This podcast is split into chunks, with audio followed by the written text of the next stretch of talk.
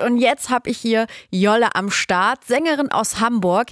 Ihre Musik geht in Richtung Elektropop und ihre Texte sind immer voller Selbstreflexion und mega relatable. Aber bevor sie im Musikbusiness Fuß gefasst hat, ging es erstmal ganz brav los. Und da habe ich mich gefragt, bist du erstmal die Ausbildung angegangen, weil alle meinten, mach erstmal was Vernünftiges, Mädchen. Absolut. Alle waren in diesem Fall meine Mutter.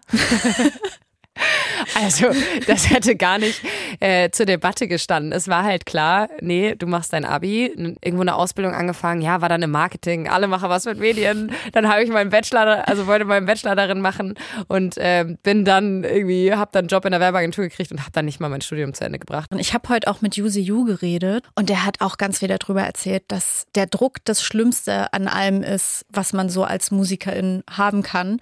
Und ich glaube, dass du das in dem Hinterkopf hast. Dadurch fällt es dir vielleicht auch leichter, dem jetzt nachzugehen. Ne? Ich habe das unfassbare Privileg, dass ich bei mir gleichzeitig mit der Musikkarriere, wenn man das so nennen möchte, auch so eine Sprecherinnenkarriere ergeben hat. Mhm. Und ich spreche halt ganz viel so Werbung und mache ganz viel Synchro-Jobs und die sind sehr, sehr gut bezahlt. Und ich hatte wirklich mein ganzes Leben lang hatte ich keinen Cent, ne? Mhm. Ich habe immer geackert, ich habe auch immer, ich konnte nie mit Geld umgehen und so. Ich habe mein halbes Leben lang Yum-Yum-Nudeln gefressen so und es war auch fein. Wirklich, ich brauche auch nicht viel.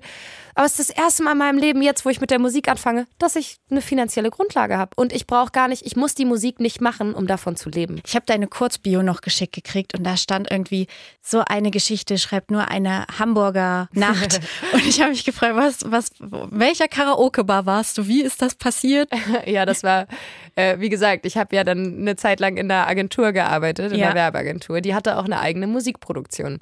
Und die haben ab und zu so Singer-Songwriter-Sessions organisiert. An dem Tag war, glaube ich, Max Giesinger da. Mhm. Ähm, und dann waren wir danach nochmal alle was trinken auf der Reeperbahn halt. Ne? Und dann waren wir in der Thai-Oase.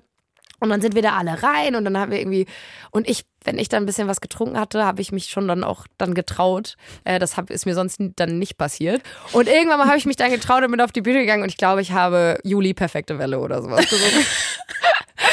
so richtig, aber aus vollstem Herzen mit so einem Glas Sekt in der Hand. Und am nächsten Tag riefen die mich an und waren so, ey, Jolle, das klang gar nicht mal so scheiße gestern. Hast du nicht mal Bock, bei uns mit hochzukommen? Wir, weil wir machen ja auch intern Musik für unsere ja. Kampagnen. Und das ist ja dann irgendwie geil, wenn wir das intern besetzen können. Und ich war so, hä? Wollt ihr mich jetzt verarschen? Ja, und so war ich das erste Mal im Studio dann da. Bei Nick. Das ist, das ist auch so, so eine absurde Geschichte, die eigentlich sonst immer nur in so einer Rom-Com vorkommt. Ja, so ein bisschen ja. so GZSZ-Shit ist das. Ja, aber ja. mega cool. Nee, das war voll geil, ja. Ähm, ich habe auch, also von da bis dahin, wo es jetzt quasi hin ist, war es ein weiter Weg. Aber es war mhm. zumindest allein, ich weiß noch, als er dann angerufen hat und war so, ich sagte, wann soll ich denn rüberkommen? Also ja, jetzt, in der Mittagspause. Und ich war so, okay. Und ich so Herzrasen und dann in das andere Gebäude da hochgefahren. Ey, ich dachte, ich pinkel mich ein. Wirklich, ja. kein Scheiß. Ich stand in diesem Studio und war so, keine Luft gekriegt und so. Und dann war der aber so lieb und hat dann irgendwie das mit mir durchgezogen. Und dann habe ich dann irgendwie, weiß ich nicht, erstmal so ein Probetake. Und dann habe ich das danach ganz stolz allen gezeigt und war so, guck mal, ich war im Studio. Ähm, ja, das war auf jeden Fall der Grundstein, der da gelegt wurde. Also eine wilde Karaoke-Nacht mit Max Giesinger, so ging's los bei Jolle und schwuppdiwupp ist jetzt ihre erste deutschsprachige EP entstanden.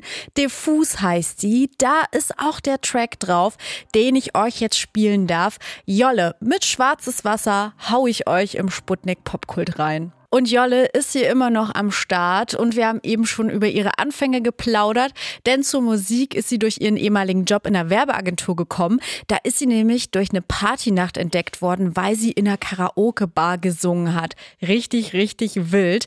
Ein Song auf ihrer EP heißt Silvester. Da geht es auch darum, dass die Zeit so schnell vergeht, weil einfach so, so viel passiert. Da habe ich mich gefragt, wie kommst du damit klar, dass ständig, dass du ständig unter Strom stehst, weil du so viel auf der Uhr hast. Gerade in regelmäßigen Abständen komme ich nicht auf mein Leben klar und sitze zu Hause wie ein kleines Mädchen und heul mir die Augen aus dem Kopf vor Freude. Deswegen, also ich glaube, ich müsste dann, ich was ich glaube, ich mache dieses Jahr, ist einmal meinen iPhone-Rückblick.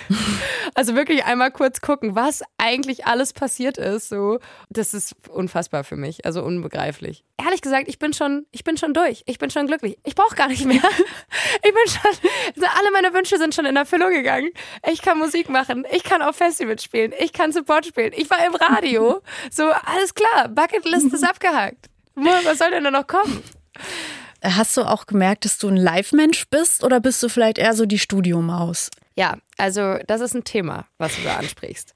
Denn ich fand das Musikmachen an sich immer total spannend. Mhm. Mir war aber nicht klar, mit was für einem Stress Bühne eigentlich verbunden ist, bis ich mich dann das erste Mal übergeben habe, bevor ich auf eine Bühne gegangen bin. Oh. Und das ist mir dann nicht nur noch ein, nicht nur einmal passiert. Also ich wirklich ich habe vor den ersten Auftritten habe ich mir die Seele aus dem Leib gereiert hinter der Bühne und war wirklich so irgendwann zu meinem Management. Ich glaube, ich kann das nicht. Ich mhm. glaube, ich glaube, ich werde so eine klassische, wir releasen irgendwie was online, äh, wir releasen irgendwie Tracks, aber ich werde niemals auf eine Bühne gehen. Das war echt ganz lange meine Befürchtung. Ja. Ey, und jetzt beim Lollapalooza dieses Jahr, da durfte ich auch auf wundersame Weise, keine Ahnung warum, durfte ich dort spielen. Mhm. Und da ist der Knoten geplatzt. Da war dann so, Geil. okay, was soll schon passieren? Und irgendwie ist auch ein bisschen Routine jetzt mit reingekommen. Also jetzt so nach ein paar Auftritten, das war am Anfang echt richtig, richtig schlimm, aber jetzt langsam geht's. Und äh, je öfter ich es mache, desto mehr macht es auch Spaß. Und jetzt gehe ich von der Bühne und strahle und bin so richtig so, ach geil, das war schön. ja. Schön. Es ja. wird besser eigentlich kannst du ja auch gar nichts falsch machen, weil die Leute, die vor der Bühne stehen, die stehen ja auch wegen dir da und die freuen sich ja dann eigentlich über jedes Lied, was du singst oder kleinen Witz, den du erzählst oder so. Ja, man sagt das so, aber man glaubt das nicht. Man glaubt das doch nicht. Alle Leute sagen so, ja, nee, das muss nicht perfekt klingen. Hauptsache irgendwie, keine Ahnung, du bist irgendwie nett und lieb und weiß ich nicht, die Leute wollen entertained werden. Alles ist cool. Du kannst 15 Mal deinen Text vergessen, wenn du danach einen dummen Witz machst. So. Das wusste ich aber vorher nicht. Ich dachte, es muss, es muss immer perfekt sein. Es muss immer richtig geil klingen. Leute müssen danach rausgehen und sagen, boah, fuck, Alter, das ist die nächste Billie Eilish. Aber das ist es natürlich nicht. Und das werde ich auch nie sein. Und es ist auch voll okay. Aber ähm, bis der Groschen gefallen ist, hat es gedauert. Also viel passiert bei ihr, bis sie nicht mehr so krass mit sich gestruggelt hat, bevor es auf die Bühne ging. Und es war auch ein krasses Jahr bei Jolle, das wie gesagt auch viel zu schnell verflogen ist. Dann spiele ich euch jetzt auch den Track, über den wir gesprochen haben, nämlich Silvester von Jolle im Sputnik Popkult. Weiter geht's mit der Sängerin Jolle. Da haben wir gerade einen gemeinsamen Track mit Carlos gehört, Silvester.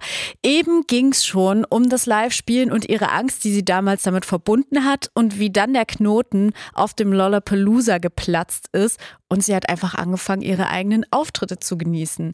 Über einen Song, wo es um Struggle mit sich und der Welt geht, haben wir aber auch noch gesprochen. Welt tut weh, habe ich ganz, ganz doll gefühlt, weil es fühlt wahrscheinlich jeder, weil man sich ja manchmal einfach zu Hause ins Bett legt und sich so denkt, was passiert hier gerade für Scheiße.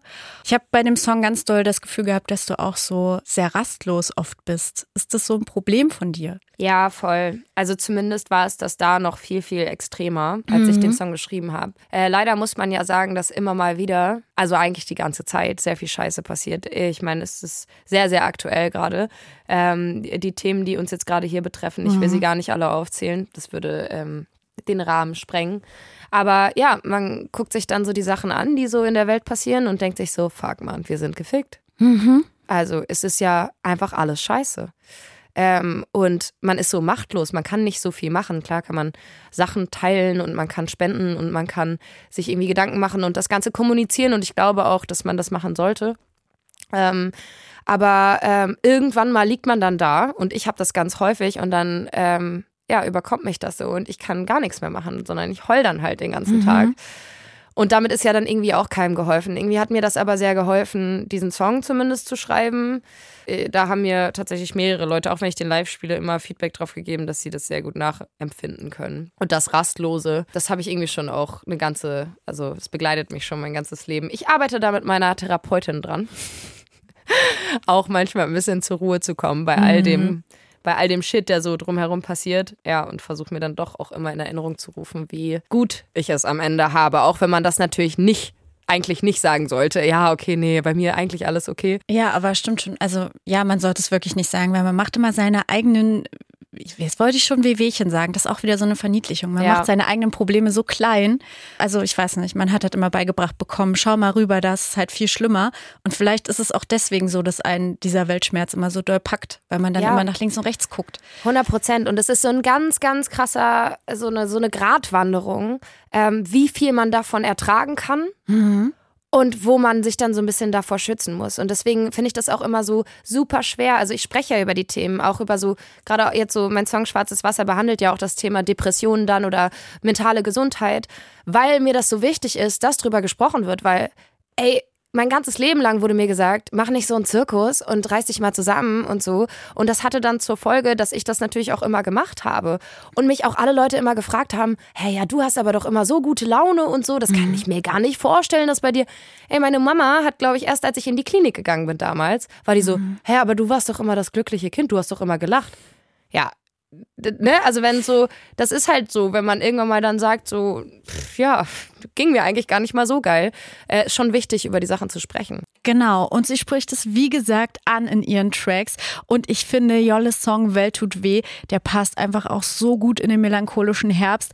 Also, falls euch die News gerade auch so ein bisschen mitnehmen, mummelt euch mal ein und lauscht mal jetzt im Popkult Welt tut weh von Jolle. Da geht es einem einfach schon ein bisschen besser, weil man merkt, ey, andere fühlen das genauso.